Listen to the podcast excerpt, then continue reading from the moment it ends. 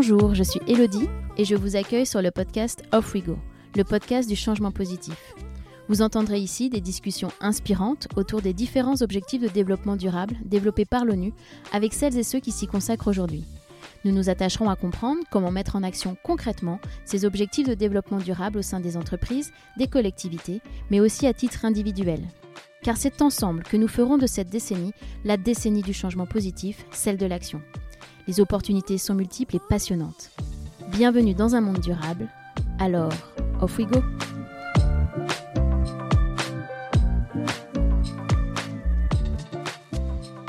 Chaque année, plus de 100 milliards de vêtements sont vendus dans le monde et on achète environ 60% de plus qu'il y a 15 ans.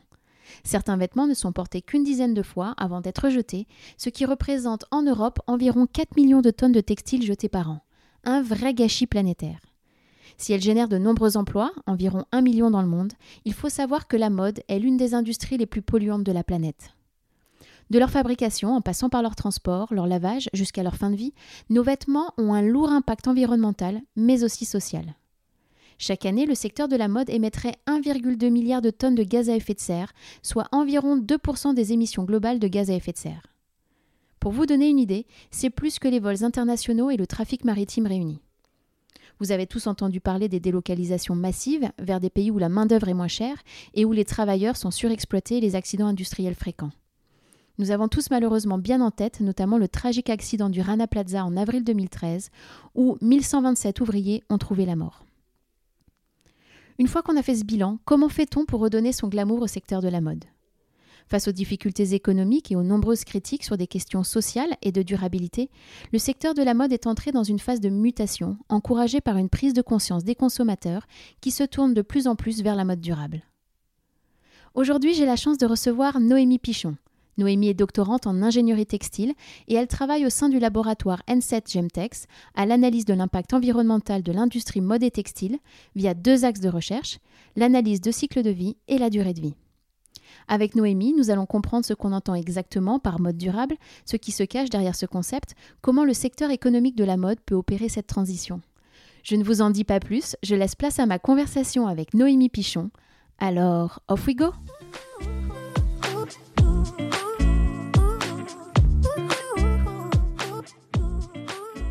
Bonjour Noémie. Bonjour Elodie.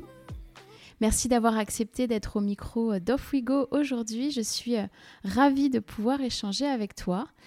Euh, alors pour commencer, est-ce que tu pourrais nous en dire un petit peu plus sur toi et sur le parcours qui t'a amené jusqu'ici? Avec plaisir. Donc euh, je m'appelle Noémie Pichon, je suis chercheur en ingénierie textile. Mes travaux de recherche portent sur l'analyse environnementale des procédés textiles, J'effectue ma thèse à Lancet, au sein du laboratoire euh, du génie des matériaux textiles, le GEMTEX. Je fais également partie des chercheurs de la chaire Tex Care, qui est la chaire universitaire de la mode circulaire. Et puis j'enseigne l'éco-conception et l'analyse du cycle de vie dans cinq institutions du supérieur.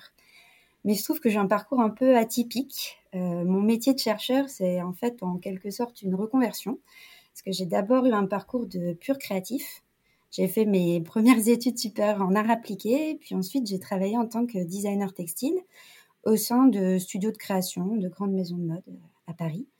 Donc j'ai adoré mes premières études en art appliqué et j'ai beaucoup aimé exercer euh, ce premier métier de designer. Donc c'est pas un, choix, euh, une réorientation par dépit, mais je suis allée vers la recherche et l'analyse environnementale, on va dire par conviction. Je dis souvent que j'ai fait mon premier métier par passion et mon second par conviction. Et est-ce que tu as eu un déclic particulier euh, ou est-ce que ça a été un, long processus voilà, qui t'a amené à t'engager euh, sur euh, bah, tous ces sujets-là?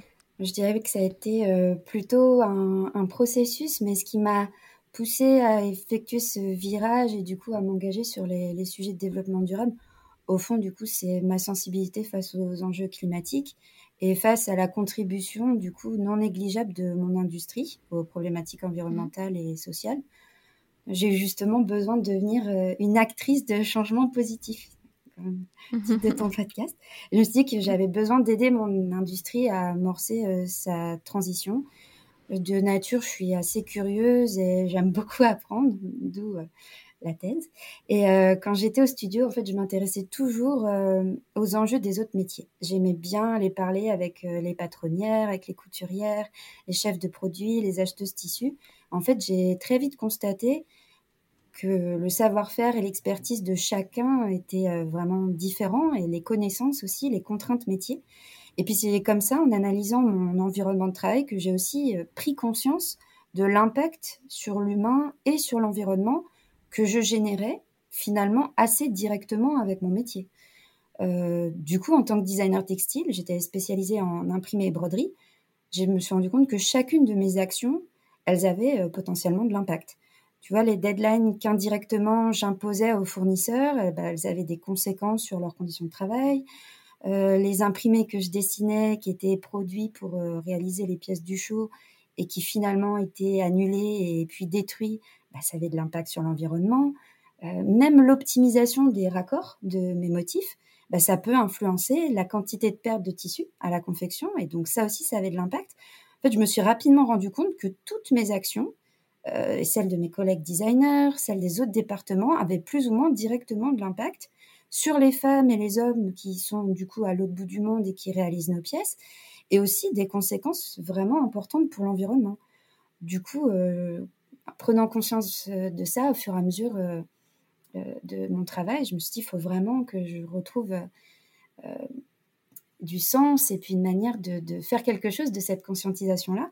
Donc, je suis partie vivre et travailler pendant un an pour une ONG, l'ONG Corolia, qui est une association de femmes tisserandes au Guatemala.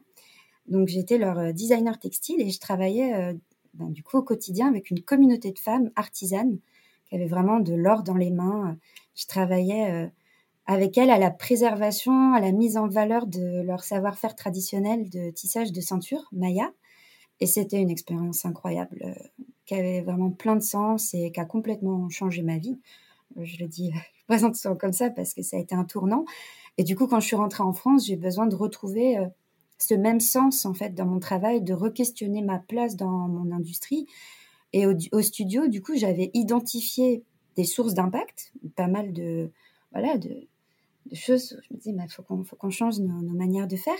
Mais je me suis rendu compte que j'avais pas du tout les outils à ma disposition ou en fait même les connaissances suffisantes euh, en tant que designer pour quantifier en fait l'impact de mon travail et puis même euh, soulever les, les, axes d'éco-conception. Comment faire autrement?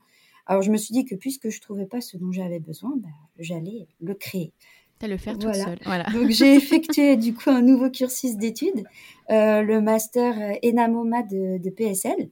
J'ai découvert l'analyse de cycle de vie, qui est un outil euh, formidable. Je m'y suis formée.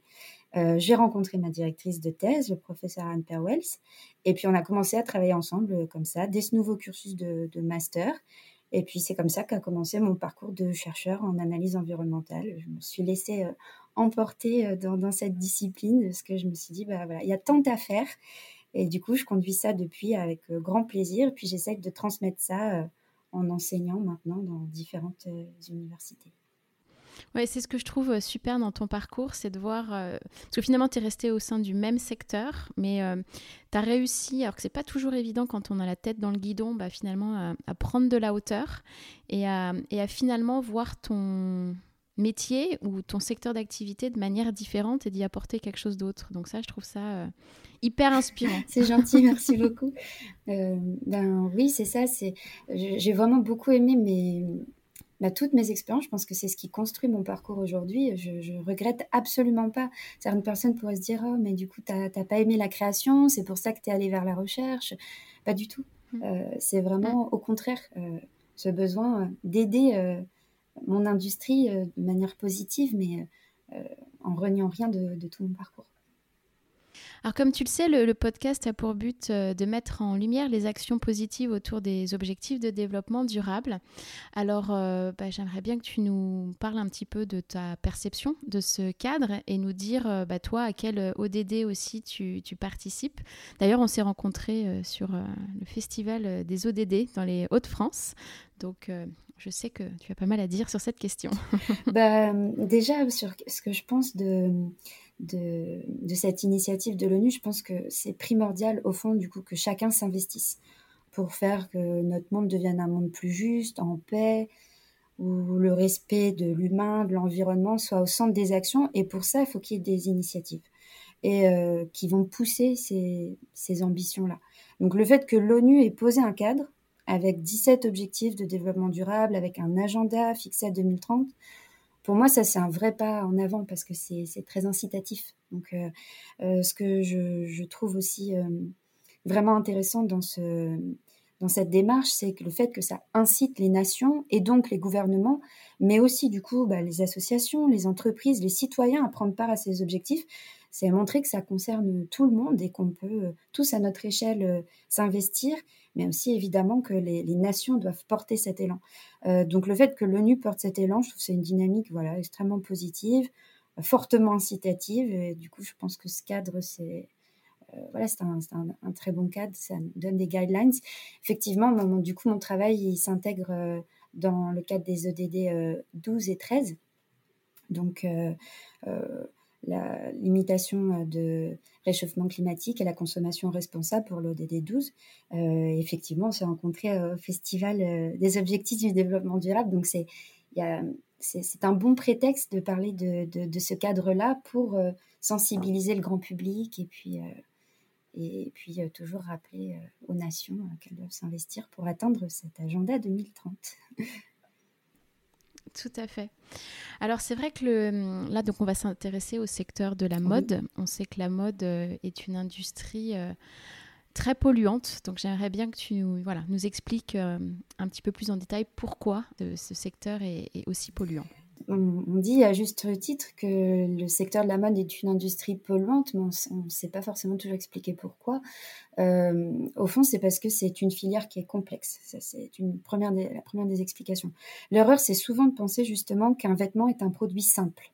Euh, alors qu'en réalité, c'est un produit très complexe qui nécessite de nombreuses étapes de production qui implique un très grand nombre de savoir-faire, de nombreuses technologies et machines différentes. Et ça, euh, pour le consommateur, c'est complètement invisible. Vous achetez un produit, vous ne savez pas forcément le nombre d'étapes qu'il y a derrière et tout ce que ça implique en termes de savoir-faire et de machines. Euh, malgré tout, le vêtement est un produit complexe. Et donc, depuis la production de la matière première jusqu'à la finalisation de la confection, les procédés sont très nombreux et ils peuvent être réalisés partout dans le monde. Donc, ça génère des impacts non négligeables sur l'environnement, sans parler des étapes de distribution, d'utilisation faites par le consommateur ou de fin de vie, qui elles aussi sont, ont des sources d'impact euh, non négligeables. Donc, le fait que cette industrie est polluante, c'est déjà premièrement dû à sa complexité, on vient de le voir, et c'est aussi parce que c'est une industrie qui est mondialisée, euh, ce qui implique des mix énergétiques différents et donc des impacts liés différents. Chaque pays a euh, un mix énergétique différent, c'est-à-dire que la manière dont est produite son énergie, euh, elle est différente. Et donc, quand on utilise beaucoup de machines pour produire euh, un vêtement, eh bien, la consommation d'énergie va pas, dépendamment de la, localisation où on va produire ce vêtement, ça va pas mettre en œuvre le, même mix énergétique, ça va pas avoir les mêmes impacts. Et puis, du coup, comme c'est une industrie aussi mondialisée, ça ajoute forcément des étapes de transport. Puis enfin, un autre des axes euh, qui peut expliquer aussi pourquoi c'est aussi polluant, c'est les volumes de production.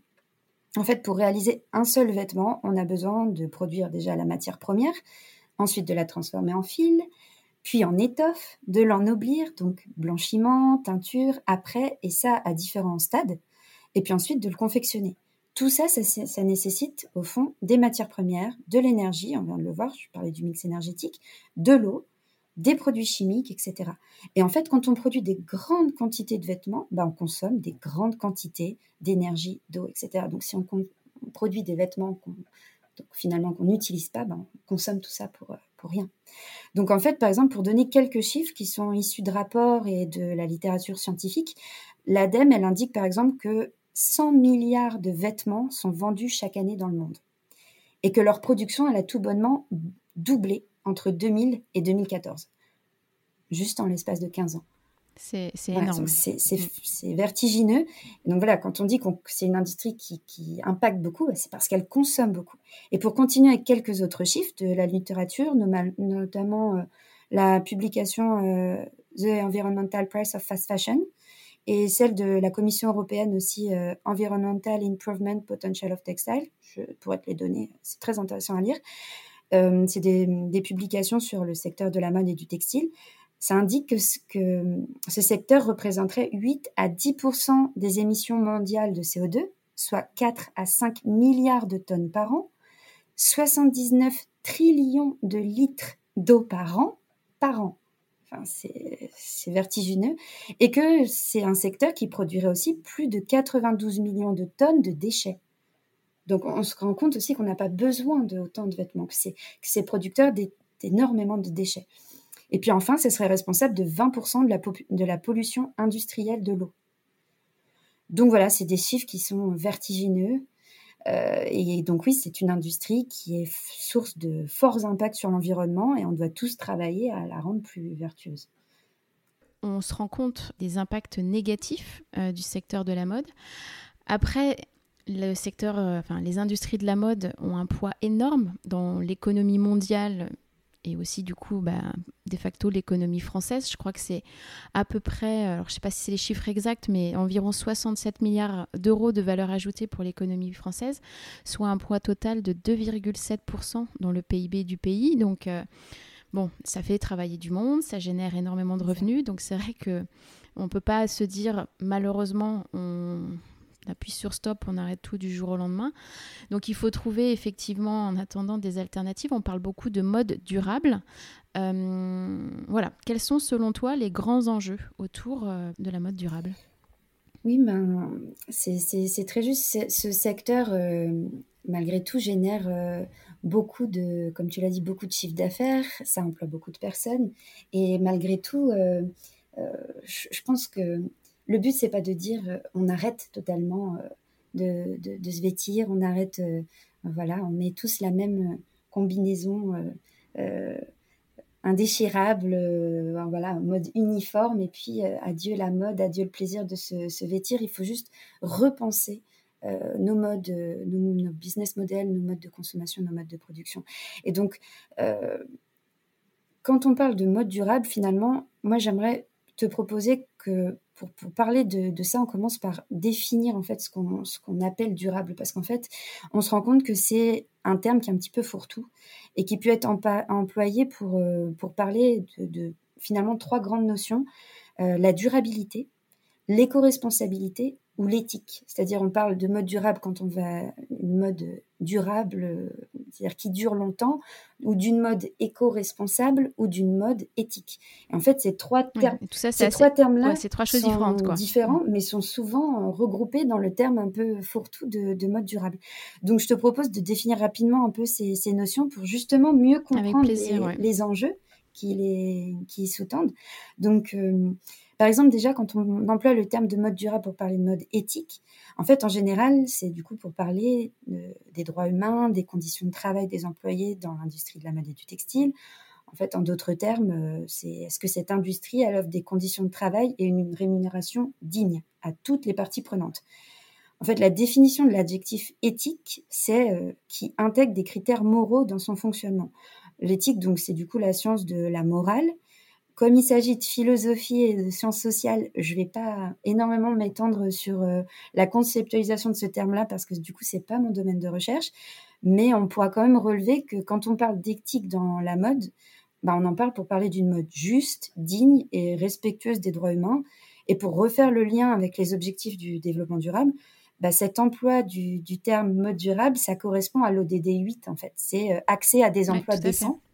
Donc finalement, sous ce terme mode durable, on a ce, premier euh, ODD avec la, mode éthique et les emplois décents.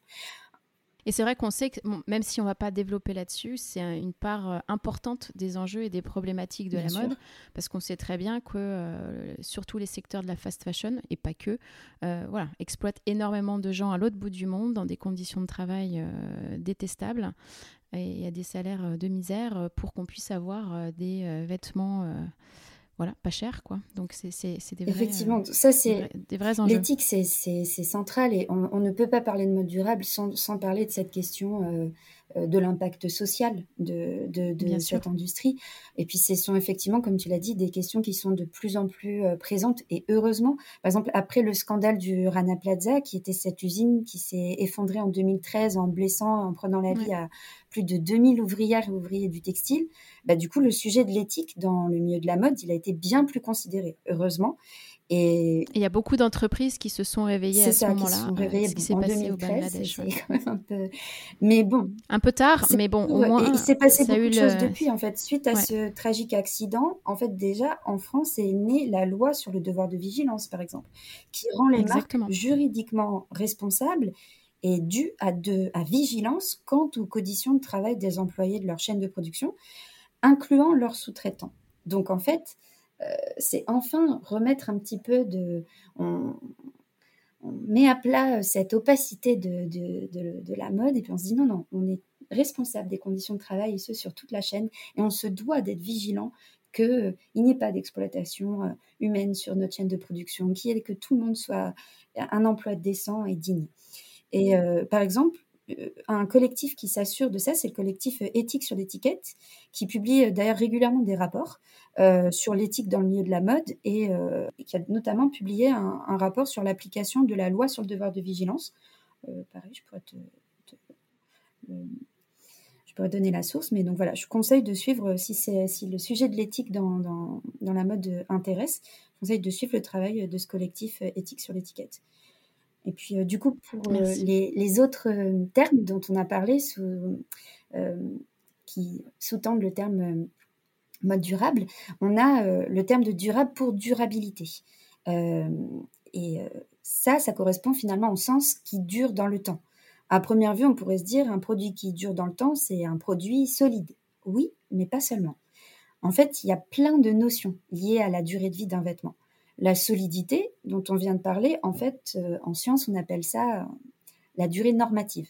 La durée normative, c'est en fait la durée de fonctionnement moyenne mesurée dans des conditions spécifiques de test, donc purement la solidité. Mais il existe d'autres notions pour qualifier la durée de vie. Il y a la durée d'usage, la durée de détention et la durée d'existence du produit. La durée d'usage, c'est le laps de temps pendant lequel le produit est utilisé en état de marche prête à l'emploi.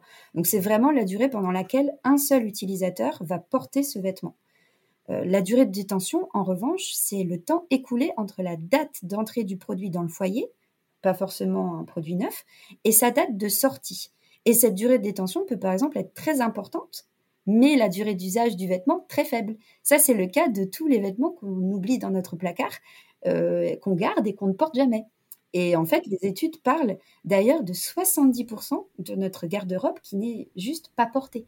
Donc, on a une durée de, détention qui est énorme.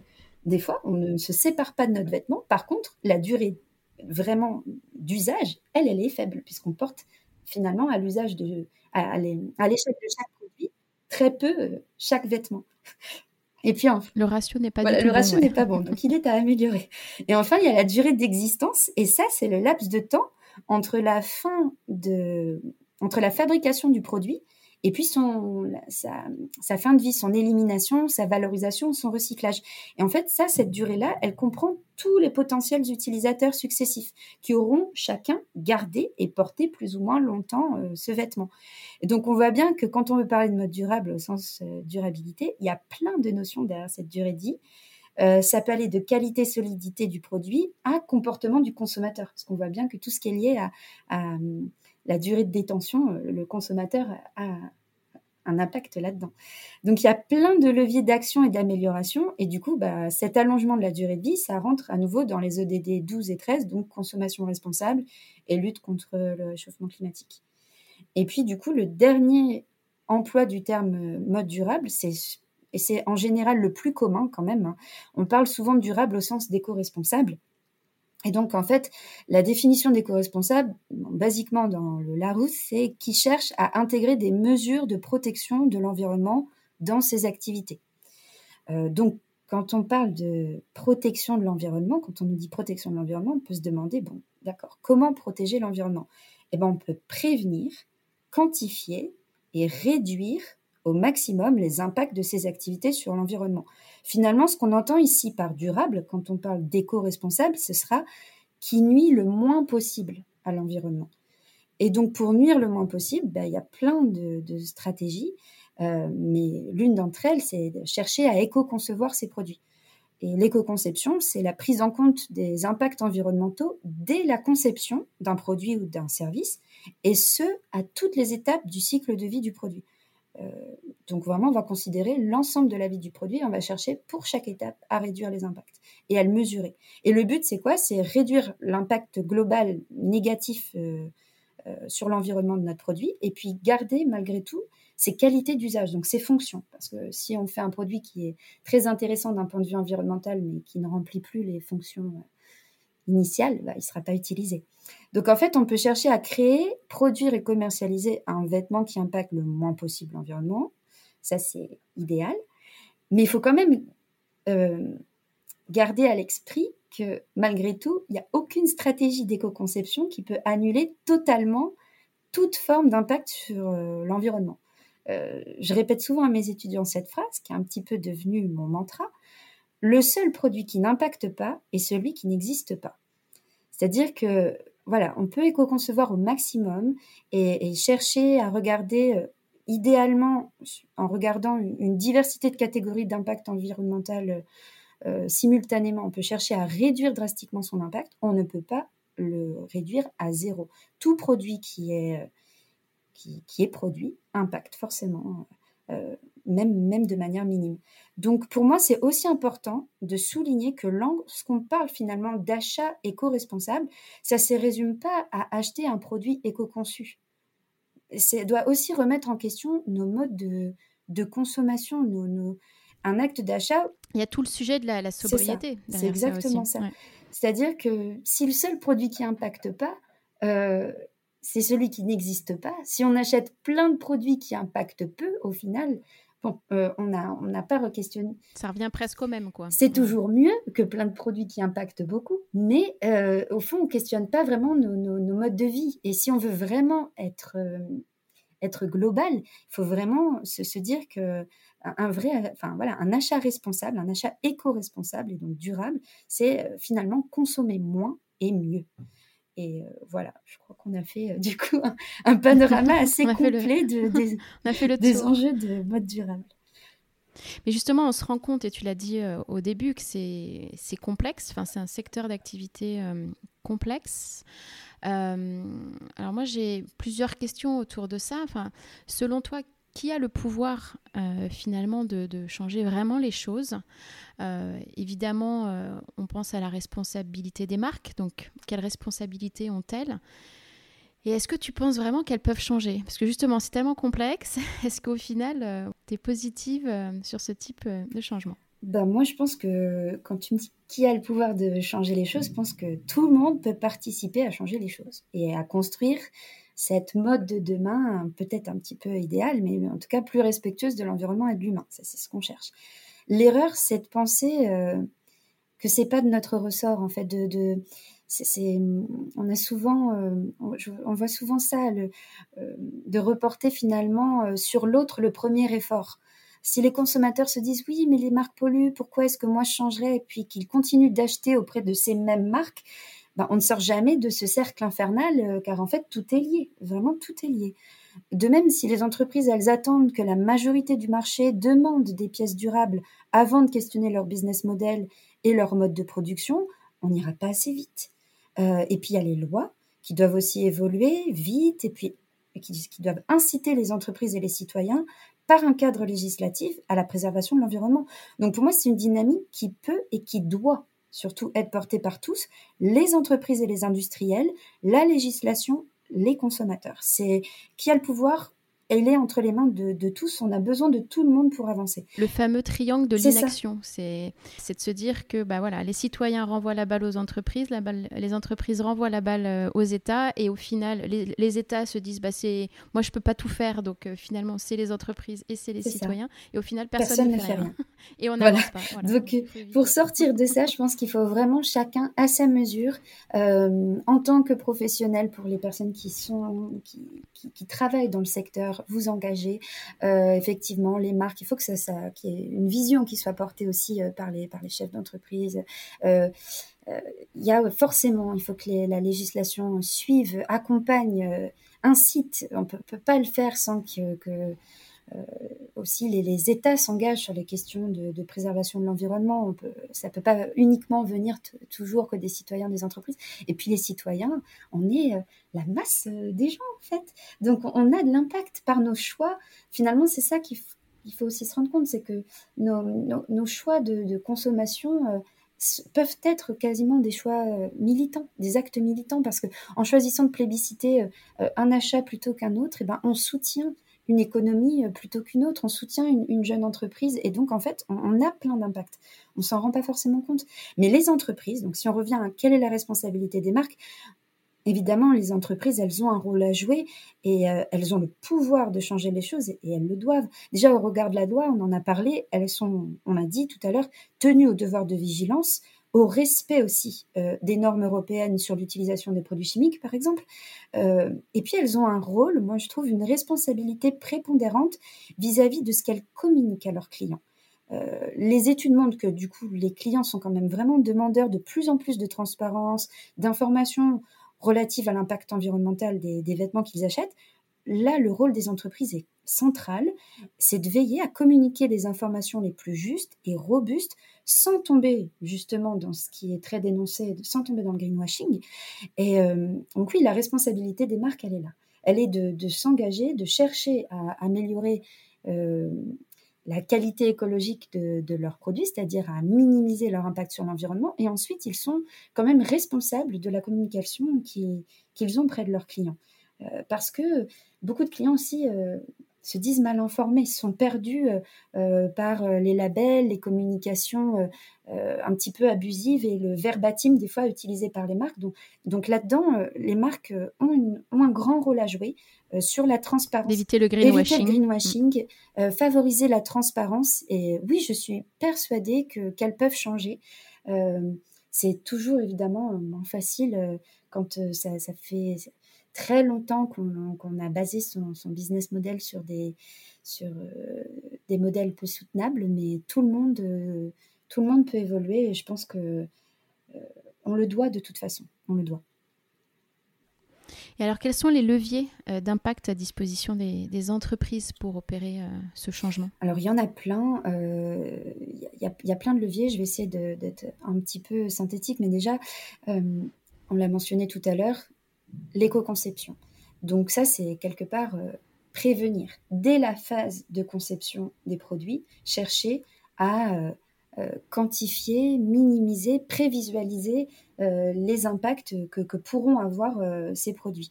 Donc il y, a pas mal d'outils d'aide à l'éco-conception. Je, pourrais j'ai prévu d'en reparler. mais, mais, voilà, sur les leviers d'impact, on a, on a l'éco-conception euh, qui, est, un outil assez incroyable. Après, on a euh, plein d'outils de, mesure pour euh, mesurer les impacts environnementaux. depuis, évidemment, on en entend beaucoup parler, les, bilans carbone, les bilans énergétiques, excuse-moi, les, bilans en eau. bon, ça, c'est des bilans monomatières ou monocritères d'impact pour le bilan carbone. C'est intéressant euh, faut faire toujours attention à ça parce que quand on ne regarde qu'une seule catégorie d'impact sur l'environnement, ce qu'on risque, ce sont les transferts d'impact. Donc, euh, le mieux, c'est d'essayer de mesurer et de quantifier ces impacts sur un maximum de catégories d'impact euh, simultanées. Et un des outils qu'on a à notre disposition pour ça, et qui est aujourd'hui l'outil le, plus robuste euh, scientifiquement pour évaluer euh, l'impact environnemental des produits, c'est l'analyse de cycle de vie. Euh, voilà, donc ça c'est une méthode qui est normalisée, qui suit des normes la norme ISO 4040 et 14040 et 14044. Et donc voilà, c'est quand on suit ces, ces normes-là, la CV c'est très encadré. Euh, voilà, ça c'est une méthode. On peut et il y a des entreprises qui le font, je, t'en citerai euh, tout à l'heure, qui font des ACV euh, de leurs produits. après, on peut faire aussi des, choses à, plus petites échelles. On peut, on a aussi voilà, je disais tout à l'heure, on peut faire assez facilement un bilan carbone, mais on, peut aussi se faire des listes de, substances enfin voilà, nocives à, éviter ou des checklists de, de, bons, de bons comportements. On peut former ces, ces, équipes. Enfin, il y, y, a plein de choses déjà à mettre en place de manière soit très simple au sein de, de, de, de, ces équipes, soit après euh, en faisant appel soit à des cabinets ou à des logiciels plus ou moins experts euh, euh, pour mesurer ces impacts. Ensuite, on a un autre axe qui est l'amélioration de la qualité. On a parlé tout à l'heure de cet aspect durabilité. Quand on améliore la qualité, on fait on permet un allongement de la durée normative. Donc, on permet au produit d'être porté plus longtemps et donc d'avoir des vies multiples potentiellement avec plusieurs utilisateurs. Donc, améliorer la qualité de ces produits et faire que ce soit des produits euh, non plus jetables, mais vraiment des produits qualitatifs qu'on pourra garder longtemps et euh, transmettre ou donner, ça c'est un axe aussi euh, pour, pour réduire l'impact environnemental intrinsèque de son produit. C'est même ça va de pair. On ne peut pas se contenter de mesurer l'impact environnemental à la production ou de faire l'ACV euh, de, de, l'impact sur toutes les étapes sans prendre en compte cette, notion de, durée de vie des produits et, et ces notions de qualité. C'est encore euh, des méthodes qui sont, c'est intégré de manière euh, partielle parce que on l'a vu tout à l'heure, le comportement du consommateur joue aussi sur, sur la, durée de vie du produit. Donc ça, en ACV, c'est encore la, durée de vie est encore inclus de manière, on va dire, euh, partielle, mais c'est un, ça reste un très bon outil pour mesurer l'impact environnemental. À cela, il faut chercher à améliorer la qualité donc à, promouvoir l'allongement de, la durée de vie. Ensuite, il y a aussi la traçabilité, qui est un axe euh, primordial pour, euh, et un levier pour, pour améliorer les choses. on ne peut pas chercher à améliorer l'impact de son produit sans, sans même connaître comment est-ce qu'il a été fait. Euh, au fond, ça, ça ne fait aucun sens. Euh, donc, si, on ne sait pas quelles sont les, les étapes de production, euh, si on ne sait pas même tout simplement où ont été réalisées ces, ces, étapes, qui a fait ces produits, ben, voilà, comment, comment mesurer de manière fiable cette traçabilité Et je pense que c'est quelque chose Enfin, comment mesurer de manière fiable son impact On a besoin de cette traçabilité et de plus de transparence. C'est-à-dire que même si euh, il y a traçabilité, que les entreprises connaissent leur chaîne de production. On voit aujourd'hui qu'il euh, y a de plus en plus de, demandes de transparence de la part des consommateurs pour avoir, pour connaître justement cette chaîne de production, pour savoir dans quelles conditions sont faits euh, les produits. Donc ça, c'est plutôt pour les conditions de travail, mais aussi, voilà, où, avec quelle matière, avec quel procédé. Et puis, on a aussi, bah, du coup, encore un dernier levier, et qui n'est pas des moindres, c'est l'amélioration des conditions de travail euh, des euh, employés euh, du textile et des ouvrières et ouvriers du textile, la mise en valeur des savoir-faire, parce que c'est souvent aussi, ça c'est quelque chose qui, qui, à mon sens, n'est pas suffisamment fait. On, a des, gens sur toute la chaîne qui ont, un savoir-faire incroyable, qui ont de, l'or dans les mains et qu'on ne met pas du tout en valeur. On a la très belle initiative de Fashion Revolution euh, Who Made My Clothes qui, promeut cela, qui, donne un visage aux, personnes qui, euh, qui fabriquent nos vêtements, qui participent à la production de nos vêtements. Et ça, je pense que c'est euh, extrêmement important de promouvoir aussi des conditions de travail meilleures et puis et cette mise en valeur du savoir-faire tout en prenant garde au respect du patrimoine culturel textile euh, des communautés et, euh, prendre garde aux dérives d'appropriation culturelle, parce que ça, c'est aussi des dérives qu'on peut constater des fois. Euh, mettre en lumière euh, le savoir-faire des communautés, oui. Euh, s'approprier euh, culturellement les savoir-faire traditionnels, non. Donc, faut, cette, cette partie-là qui relève à nouveau de l'éthique dont on a parlé tout à l'heure, bah, je pense que c'est aussi un levier d'impact important pour les marques et qui est à, à souligner. Donc, l'éco-conception, la mesure et la quantification des impacts, l'amélioration de la qualité, plus de traçabilité, plus de transparence et amélioration des conditions de travail voilà, c'est plein de leviers qui sont à, portée des entreprises. Euh, et c'est vrai qu'on parle beaucoup de, gaspillage alimentaire, mais il y a aussi le gaspillage, comme tu l'as dit, hein, vestimentaire. Euh, c'est des millions de tonnes euh, qui sont jetées neufs ou, usagés de manière hyper rapide. C'est vrai que la fast fashion a, transformé hein, le, secteur de la mode en profondeur et pas forcément de manière très positive comme on le sait. Mais alors j'ai peut-être euh, une question un peu provocatrice. Est-ce que la mode durable euh, est l'antonyme de la fast fashion pour toi? Bah, À mon sens, euh, oui, totalement. Mais tu connais mon, positionnement qui est forcément un, petit peu militant. Je pense qu'on ne peut pas imaginer de mode soutenable d'un point de vue environnemental sans remettre en question le modèle économique qui la soutient, qui soutient cette mode la transition, elle est forcément plus abrupte, euh, c'est un petit peu ce que je disais tout à l'heure, à mettre en place pour les enseignes qui ont basé leur business model sur les volumes de vente, sur le renouvellement extrêmement rapide des collections, mais on n'a pas le choix. Nous n'avons pas le choix. Pour moi, il faut questionner nos business models et aller vers plus de sobriété dans nos modes de consommation. Euh, la sobriété dans le comportement d'achat, c'est pas forcément euh, la sobriété visuelle. C'est pas la fin de la mode, c'est pas la fin de la passion pour le design ou pour le fait d'aimer euh, se vestir et composer sa tenue. parce que ces entreprises de, la fast fashion aussi ont basé leur modèle aussi sur ça. Elles ont éveillé euh, chez le, consommateur ce besoin de nouveauté, euh, d'être toujours à la pointe de la dernière tendance. Euh, aller vers plus de sobriété, ça ne veut pas forcément dire aimer moins la mode. Pas du tout. Je pense que dès qu'on parle de sobriété, beaucoup entendent ça comme un terme négatif. au fond, l'humain n'aime pas vraiment avoir moins. Dans une société de consommation où finalement être est un peu devenu synonyme d'avoir, beaucoup synonyme d'avoir, en fait, on se rend compte, voilà, on est parce qu'on a. Donc le terme de sobriété, euh, ça semble signifier a priori moins fun. Mais euh, pas du tout. Euh, il s'agit d'avoir moins, mais mieux. Et surtout, je trouve de retrouver du lien avec nos vêtements. que ces objets redeviennent des objets d'affection, qui ont du sens, qui ont de la valeur à nos yeux. Je pense qu'on doit sortir de, de la mode jetable. C'est ni bon pour l'environnement, ni bon pour la créativité au fond. Euh, donc euh, oui, à mon sens, la mode durable, c'est l'antonyme de la fast fashion et, on attend euh, qu'ils requestionnent leur, leur modèle. Leur modèle, oui.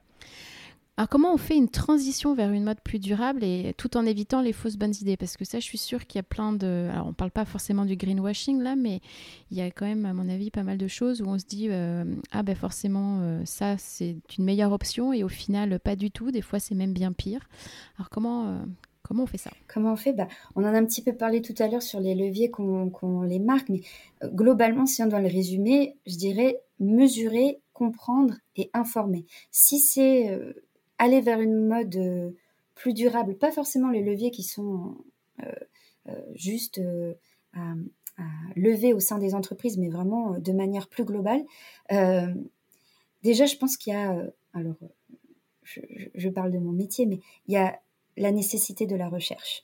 C'est extrêmement important de soutenir la recherche en ce sens et de, permettre aussi à, la, science d'étudier euh, ces sujets parce que euh, le secteur du textile est, malgré tout euh, un petit peu en retard dans sa, dans sa prise de conscience environnementale par rapport à d'autres secteurs.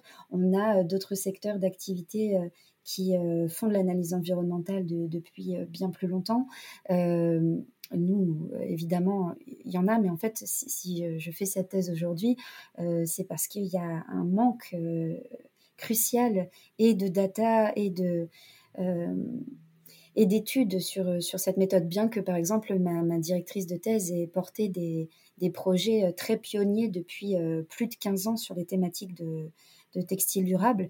Euh, voilà, je, pense qu'il y, a vraiment besoin que recherche euh, se fasse. Il faut que la, recherche soit soutenue. Et puis en, ce sens, parce que euh, il faut quantifier les impacts et il faut développer des méthodes justement, par exemple, d'intégration des différents aspects liés à la durée de vie dans les méthodes d'analyse environnementale. Il y a plein d'axes. Il faut par exemple, euh, quantifier euh, euh, l'impact. là, on va avoir une thèse sur, à mon laboratoire sur la CV du recyclage.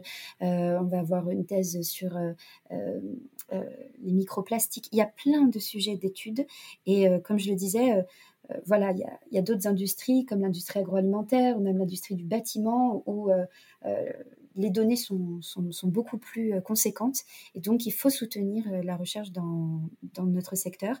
Ensuite, il faut faire du transfert entre cette recherche et puis le monde des entreprises et les consommateurs. Euh, donc ça, c'est aussi important. Donc qu'il y ait de la vulgarisation scientifique qui se fasse, que les entreprises s'emparent de ces problématiques, euh, que les consommateurs euh, s'informent et qu'on leur rende aussi les informations disponibles. donc voilà, mesurer d'un côté, et pour ça, il faut la recherche, comprendre et informer de l'autre. Donc il faut que les entreprises s'engagent, qu'elles forment leurs collaborateurs, qu'elles informent correctement les, consommateurs et puis qu'il y ait aussi des, actions de sensibilisation des consommateurs. Et donc voilà, pour ça, il faut un engagement stratégique et financier des marques. Euh, ça, c'est primordial. Euh, je pense qu'on ne peut plus euh, garder ça juste à, l'échelle stratégique et puis, on va dire, à l'échelle du verbatim et de, de, de, de la communication euh, rester en surface. Il faut, faut, aller jusqu'à l'opérationnel, il faut former ses équipes, il faut, faut, questionner euh, nos méthodes, euh, voilà, comment, comment on travaille les métiers. Et il n'y a que comme ça qu'on fera vraiment avancer les choses avec les outils que j'ai cités tout à l'heure, avec la CV, avec tous les outils qui sont à disposition. Sensibilisation, formation des équipes, évidemment. Et puis, diffusion d'informations robustes voilà, on s'appuyait sur la science, de préférence, s'il vous plaît, parce qu'on voit effectivement beaucoup de choses. Donc la diffusion d'informations robustes aux consommateurs, ça, ça me paraît central. Et du coup, pour éviter les fausses bonnes idées, eh bien, je pense qu'un des premiers axes, c'est faire très attention justement aux termes employés, assez, euh, parce que comme on voit que c'est une préoccupation montante, à la fois pour les marques, à la fois pour les consommateurs, euh, voilà, euh, tout le monde voit bien cette, cette, euh, aussi cette montée des communications green, on va dire, à coup de grands, de, de très et de de sémantique, voilà, très alléchante a priori, et puis qui finalement peuvent être questionnables parce que quand on parle de teinture écologique, quand on parle de euh, voilà, compensation carbone, tout ça, ce sont des termes où il faut faire très attention à, l'utilisation qu'on fait de tous ces termes-là qui peuvent inciter euh, le consommateur finalement à avoir euh, des comportements d'achat où on, constate des effets rebonds. C'est-à-dire que ah, mais ça c'est bien, ça impacte pas l'environnement, c'est zéro carbone, ah, mais là c'est une teinture écologique, ça ça pollue pas. Non, non, alors teinture écologique, qu'est-ce que ça veut dire? Euh, on entend beaucoup voilà ces termes-là, écologique, naturel, green, euh, et qui sont employés des fois euh, avec des mésusages, vraiment, et, où, souvent, en fait, finalement, sans définition de ce que, de ce que ça représente vraiment derrière. Donc, c'est autant de termes qui viennent perdre le consommateur, le noyer sous la masse d'informations et, et, ne l'aident pas à orienter son choix. Donc, par exemple, les fausses bonnes idées, pour moi, la compensation, ça, c'est une fausse solution en analyse environnementale, euh, je vous ai parlé tout à l'heure de attention à ne regarder qu'une catégorie d'impact et ne pas en regarder plusieurs à la fois. Euh, si on regarde euh, pas plein d'impacts, alors on risque profondément les transferts. donc, quand on, parle de compenser le carbone en, faisant autre chose, ça, c'est une vision très limitante. C'est-à-dire que déjà, on ne regarde effectivement que l'impact carbone. Et, pour moi, on ne peut pas compenser la, bah, l'usage qu'on va faire d'un côté, la consommation et, l'impact qu'on va faire d'un côté par autre chose qui n'a rien à voir. C'est quand vous avez mangé, euh, c'est euh, une métaphore euh, très simple hein, que, que, je fais à mes étudiants, c'est quand vous avez mangé une pomme de terre, vous pouvez pas replanter un chou, ça ne remplacera pas la pomme de terre.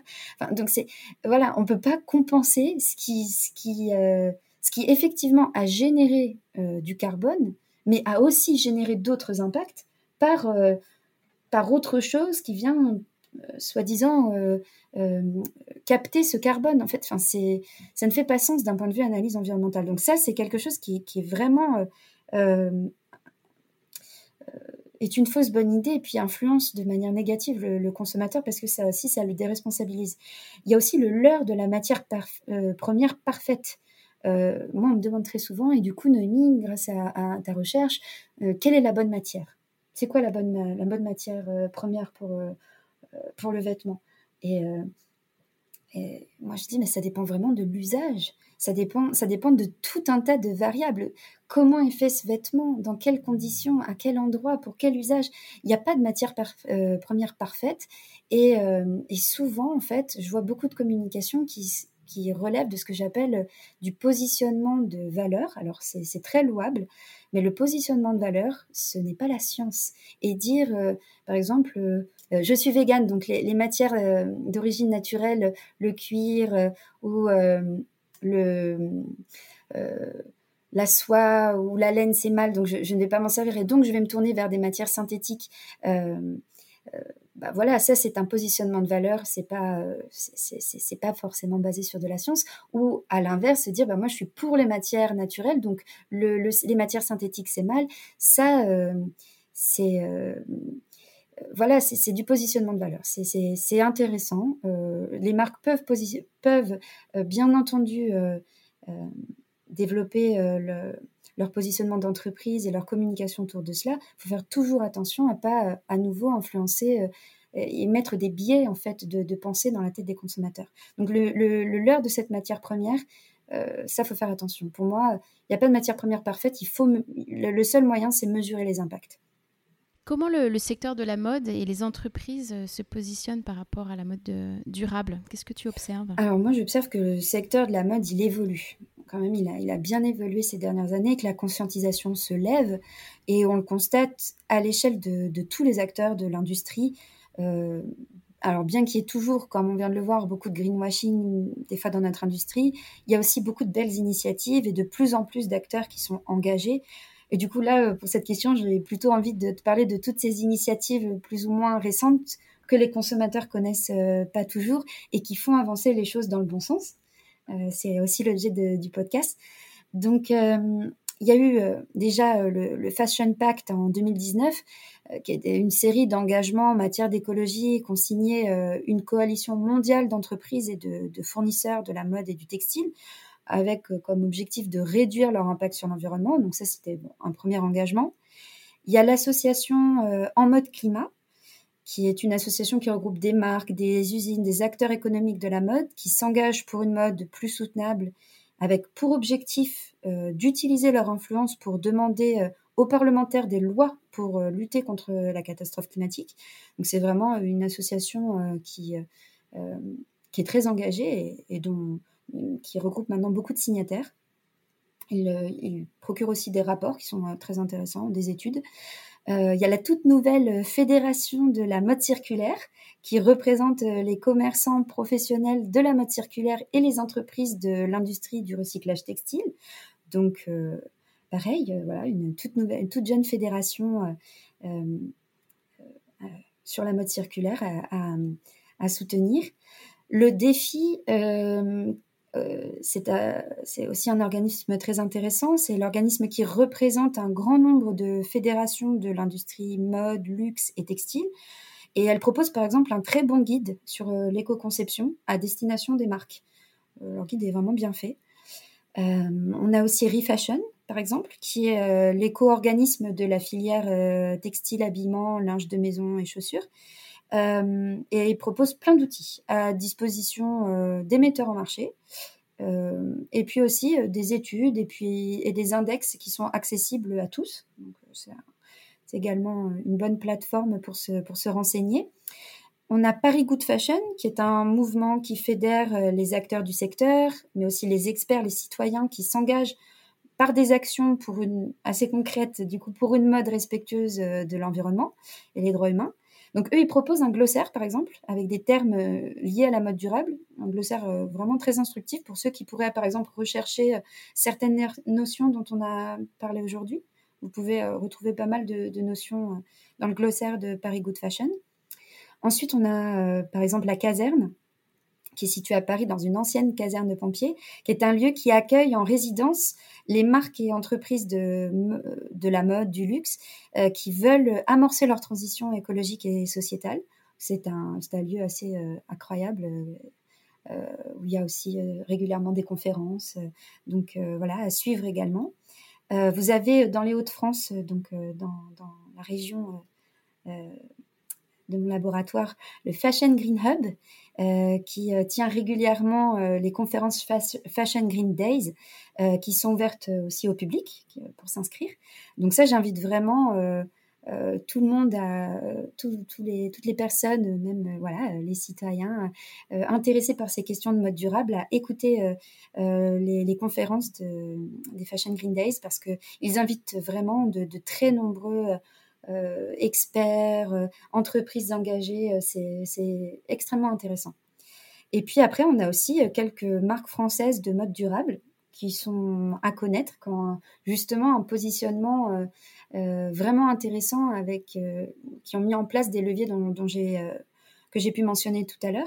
Par exemple, on a la, marque Loom, qui est une jeune marque indépendante dont l'objectif, par exemple, est de proposer des vêtements qui durent dans le temps.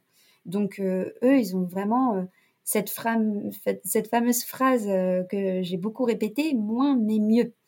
Et donc, pour cela, eux, ils font des, nombreux tests de qualité sur leurs produits pour s'assurer qu'ils puissent avoir une longue durée d'usage.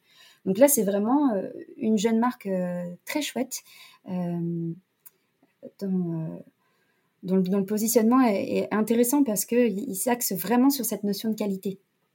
Ensuite, on a par exemple l'entreprise 1083, qui est une entreprise qui a fait euh, le pari de la relocalisation en proposant des jeans et puis maintenant euh, plein d'autres produits 100% euh, made in France. dans cette même veine, dans cette même veine, excuse-moi, on a les trois tricoteurs, qui est une entreprise régionale aussi avec des toutes jeunes, des, anciens des ingénieurs anciens en 7. ils, ont, ils proposent, eux, des, produits tricotés à la demande. Donc, on est vraiment sur le produit à la demande et puis avec un concept innovant où leur atelier de tricotage se transforme en bar le soir.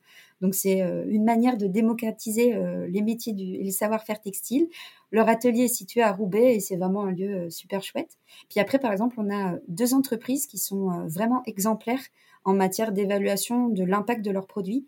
Euh, je pense à la Gentle Factory et à Asphalt, qui proposent toutes les deux des ACV et des analyses environnementales de leurs produits, puis une vraie transparence de leur chaîne de production. Donc ça, c'est des, entreprises aussi euh, vraiment très chouettes euh, d'un point de vue analyse environnementale. On voit qu'il y a beaucoup d'initiatives, on voit que les, choses bougent et ça c'est très rassurant. Après, il faut que évidemment ça s'accélère. Alors, est-ce que tu penses que la mode durable peut s'imposer comme un modèle dominant dans le monde? Oui, alors ben, pour ma part, euh, je dirais même pas seulement que la mode durable peut s'imposer comme le modèle dominant, mais qu'elle le doit. Alors, c'est un mhm. postulat militant, j'en ai bien conscience, mais dans un monde où le dernier rapport du GIEC euh, nous indique qu'il nous reste trois ans pour modifier drastiquement nos modes de vie, nous n'avons pas le luxe de continuer à privilégier des modèles qui sont néfastes pour l'environnement comme modèle dominant. Aujourd'hui, la conscientisation monte, on en a parlé, on l'a constaté. J'espère vraiment que nos sociétés sauront se réveiller, se repositionner à temps pour nous permettre un avenir vivable et durable pour toutes et tous.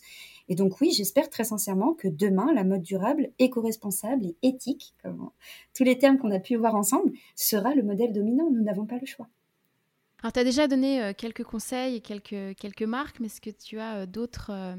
D'autres choses ou d'autres conseils à, communiquer euh, pour euh, les consommateurs euh, Voilà, si on veut s'intéresser à la mode durable, par où peut-on commencer? Oui, alors j'ai mentionné pas mal de, sources d'informations et puis de, marques, mais en tant que consommateur, je pense que d'abord, il faut commencer par questionner notre comportement d'achat. J'en ai déjà parlé, voilà, je, je, le redis un petit peu.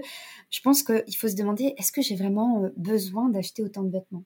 Alors, la prêtresse euh, Marie Kondo euh, dirait euh, est-ce que cet objet me procure de la joie? Eh bien, voilà. Est-ce que vraiment ce vêtement va me procurer de la joie? Est-ce que j'en ai besoin? Est-ce que alors c'est peut-être un petit peu extrême, mais vraiment c'est cette idée quand même d'aller vers moins mais mieux et de retrouver un petit peu du sens. donc ça c'est vraiment déjà première étape notre, nos comportements d'achat. Euh. Ensuite, s'intéresser aussi, se renseigner, euh, s'intéresser à l'histoire des marques, euh, à leurs valeurs, à ce qu'elles communiquent, et puis lire les étiquettes. voilà, quelles sont les compositions de, mon produit, où est-ce qu'il a été fait, quelles sont les informations d'ailleurs que, l'entreprise met à ma disposition? Est-ce que ça me paraît fiable? Enfin, c'est essayer de, construire un petit peu son, son, esprit critique. Je dis souvent ça à mes étudiants en master. Maintenant, il faut, développer son, esprit critique. C'est très important. Et je pense que en tant que consommateur, des fois, euh, voilà, on se laisse emporter par euh, les émotions. Ah, c'est pas cher, je fais une bonne affaire, oui, mais un petit peu d'esprit critique. Est-ce que qu'est-ce que j'achète au fond Et donc, Ensuite, après cette, étape-là, on va dire, de, prise de conscience, il y a, quand j'ai ce vêtement, en prendre soin. Prendre soin de son vêtement, éviter, parce que l'impact de l'utilisation faite par le consommateur, c'est majeur aussi. La majorité des impacts euh, sur l'ensemble du cycle de vie d'un vêtement, les deux, les deux grosses étapes qui génèrent le plus d'impact, c'est la production et l'utilisation faite par le consommateur. Donc on a un énorme rôle à jouer en tant que consommateur pour minimiser l'impact de cette phase d'utilisation. Et pour ça, on peut essayer de laver un petit peu moins ses vêtements, c'est-à-dire que euh, il y a des vêtements qui n'ont pas besoin un jean, une veste, ça n'a pas besoin d'être lavé à chaque portée. Parce qu'à chaque fois que vous lavez un vêtement, c'est de l'eau, c'est des solvants, c'est de l'énergie qui est consommée et donc c'est de l'impact sur l'environnement. Donc et c'est de la pollution aussi, puisque ça rejette des microparticules. Bien sûr, et les microparticules. Mm-hmm. Donc voilà, essayer de prendre soin de ses vêtements, les réparer, recoudre les boutons et ne pas jeter un, vêtement dès qu'il a un, bouton manquant. Enfin voilà, euh, aimer son vêtement. Donc euh, en prendre soin, le réparer, l'entretenir correctement, mais ne pas non plus le, surentretenir parce que laver excessivement ses vêtements, c'est aussi réduire drastiquement leur, durée de vie puisque voilà, euh, les, vêtements sont faits pour durer aussi euh, pour un certain nombre de, lavages. Donc, euh, et puis voilà, quand on ne les porte plus, finalement, un acte aussi éco-citoyen, c'est de les remettre dans la boucle, de les donner, de faire vivre encore les, plateformes comme Emmaüs, les friperies solidaires, etc. Et puis il y a toujours les plateformes de seconde main pour, pour revendre vos vêtements. C'est vrai que ça doit devenir des nouveaux comportements, de nouvelles habitudes, de nouveaux réflexes qu'on doit, qu'on doit prendre. C'est pas forcément évident, mais je pense qu'à force de le faire, il faut au moins y penser. Il y a aussi une petite méthode que j'aime bien qui est la méthode bisou. Euh, je sais pas, évidemment, je pense que tu la connais. C'est euh, à chaque fois qu'on veut acheter quelque chose aussi, c'est de se poser la question. Le B de bisou, c'est euh, en ai-je besoin? Euh, Le I, c'est est-ce que je dois l'acheter dans l'immédiat? Le S, c'est est-ce que j'ai pas déjà quelque chose de semblable dans ma garde-robe? Le O, c'est quelles sont les origines, les conditions de production du produit, est-ce que c'est néfaste pour ma santé ou l'environnement Et le U, est-ce vraiment utile? Euh, Voilà, est-ce que je vais réellement, réellement l'utiliser Et de se poser la question de aussi euh, combien de fois? Moi j'avais aussi entendu, il faut au moins porter, se dire qu'on va le porter au moins 30 fois à minima euh, pour que on se dise que, enfin pas que il n'y aura pas d'impact évidemment, mais que, on l'aura entre guillemets que ça vaut le coup et rentabilisé. Parce que on se rend compte que 30 fois, c'est beaucoup. Hein. Si on fait le compte du nombre de fois où on met les choses, il y a des choses qu'on met 30 fois, mais il y a plein de euh, vêtements. des t-shirts, des robes, il y a plein de vêtements qu'on porte pas. Bien sûr. Donc oui, je pense que cette méthode bisou, elle est, elle est vraiment chouette et puis c'est un bon moyen mémotechnique pour euh, les consommateurs euh, pour se, pour se souvenir. Et c'est mignon. Oui, c'est très mignon. Et toi, qu'est-ce qui te porte au quotidien, Noémie? Ça, c'est une question intéressante. Et je sais que, euh, honnêtement, on me l'a souvent posée, notamment quand j'ai fait euh, mon second master à, PSL. Je travaillais dans le luxe en boutique en parallèle pour financer ce, nouveau cursus et c'était un rythme honnêtement assez impitoyable à tenir. Et je me souviens que mes collègues me demandaient euh, un peu tout le temps, mais Noémie, où est-ce que tu trouves cette niaque? Alors, il y a bien entendu des phases où on ne peut pas être à 3000% d'implication en permanence. Euh, même pour une cause qui nous tient extrêmement à cœur. Mais je crois que ce qui me porte, c'est cette, du coup, cette fameuse niaque, c'est ça, c'est avoir trouvé des causes que je souhaite défendre. Et cette cause dans mon parcours professionnel, c'est la protection de l'environnement. Donc je fonctionne comme ça. Quand j'étais designer, je me levais le matin par passion pour la création et aujourd'hui, c'est par conviction. Euh, j'ai besoin de ce moteur. Et tant que ça fera du sens pour moi, euh, je continuerai. Le seul objectif, au fond, dans ma vie, très sincèrement, c'est de me sentir en cohérence entre ce que je fais et ce en quoi je crois. Alors l'épisode touche presque à sa fin, mais avant de le clôturer, bah, j'ai mes petites questions rituelles à te poser. Alors qu'est-ce qui te, t'a inspiré récemment? Ça peut être plein de choses, hein. un livre, euh, une personne, un documentaire. Alors euh, j'ai récemment découvert, par exemple, et complètement adoré, écouté un artiste américain prénommé euh, Rajiv Surendra. je l'ai découvert au hasard, honnêtement, via l'algorithme de YouTube. Et je vous invite par exemple à écouter le tour de son appartement new-yorkais. Cet homme est un artiste dans tous les sens du terme. Sa manière de parler des objets, des choses du quotidien, de leur histoire, de leur vécu, de leur profonde signification pour lui. Enfin, en l'écoutant, j'ai l'impression de retrouver euh, ce qui m'a tant fait aimer la création et le design, c'est-à-dire euh, l'amour des savoir-faire, des objets qui ont une âme, euh, puis lui, c'est vraiment la, pratique de l'art comme un acte poétique, tu vois, du travail manuel, presque méditatif. Donc, je disais tout à l'heure que mon conseil, c'est de consommer moins et mieux. Si vous écoutez Rajiv sur Andra, vous sentirez que sobriété, ça ne veut pas du tout dire moins fun ou moins beau, bien au contraire. C'est en fait redonner de la valeur aux objets qui nous entourent et bien entendu à ce qu'on porte. Et cet homme, pour moi, il incarne totalement le célèbre mantra de Vivienne Westwood, euh, Buy less, choose well and make it last. Il le fait d'une manière super poétique et ça témoigne d'un grand amour pour euh, l'artisanat et c'est hyper inspirant. C'est hyper inspirant. Que dirais-tu à ceux qui hésitent à se euh, lancer, à s'engager dans cette démarche? Est-ce que tu as un conseil par où commencer?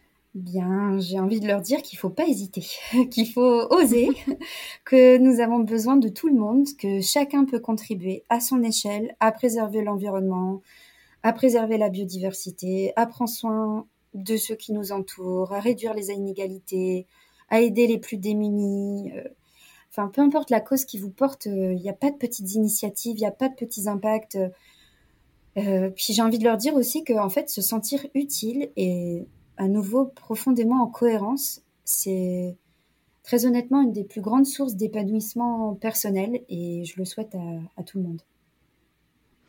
Et pour toi, à titre personnel, quel changement positif voudrais-tu apporter dans ta vie pour aller encore plus loin? Alors j'ai réfléchi à cette question.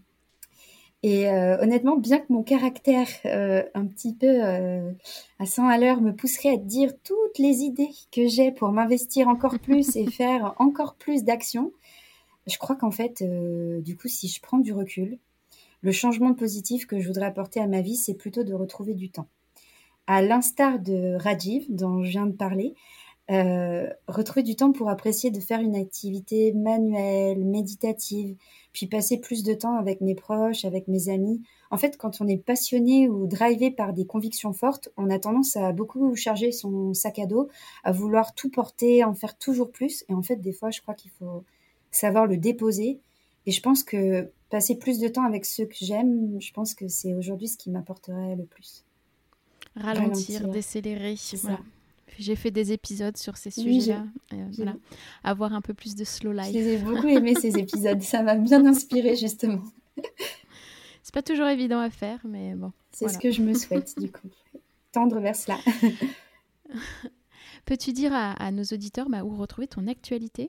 Oui, alors déjà, il est possible de retrouver les travaux de recherche de la chaire Tex Care euh, dont je vous ai parlé, la chaire de la mode circulaire sur texcare.fr, ainsi que l'actualité de l'ANSET, donc l'École nationale supérieure des arts et industries textiles, et celle de mon laboratoire. Vous pouvez retrouver leurs actualités soit sur LinkedIn ou bien sur les sites officiels de l'ANSET ou du GEMTEX. Donc voilà, si l'actualité des travaux de recherche vous intéresse, la chaire Tex Care, et le GEMTEX. Et puis pour mon activité personnelle, le plus simple, c'est de me retrouver sur euh, LinkedIn à Noémie Pichon Textile. L'année à venir, elle annonce plein de nombreuses activités avec la soutenance déjà de mes travaux de thèse, la publication d'articles scientifiques et puis j'ai des projets qui aujourd'hui sont en construction active et qui sont hyper enthousiasmants et j'ai super hâte de pouvoir partager tout ça. Bah écoute, je te souhaite euh, plein de bonnes choses. Je t'envoie beaucoup d'ondes positives pour tous ces projets et bonne chance pour ta soutenance. Et merci encore bah, pour euh, cette conversation passionnante. Merci, merci beaucoup, Elodie. À, bientôt. Merci d'avoir écouté cet épisode. Vous retrouverez toutes les références dans la barre de description du podcast. N'hésitez pas à le recommander autour de vous et à le partager sur vos réseaux sociaux. Si vous voulez continuer la conversation ou vous tenir informé de l'actualité du podcast, retrouvez-moi sur Off We Go le changement positif sur Instagram et Facebook. Et n'oubliez pas que la meilleure façon de soutenir le podcast est de laisser des étoiles et des commentaires sur les plateformes, et notamment sur Apple Podcast. Je vous retrouve dans 15 jours pour un nouvel épisode, et d'ici là, mobilisons-nous. À très bientôt.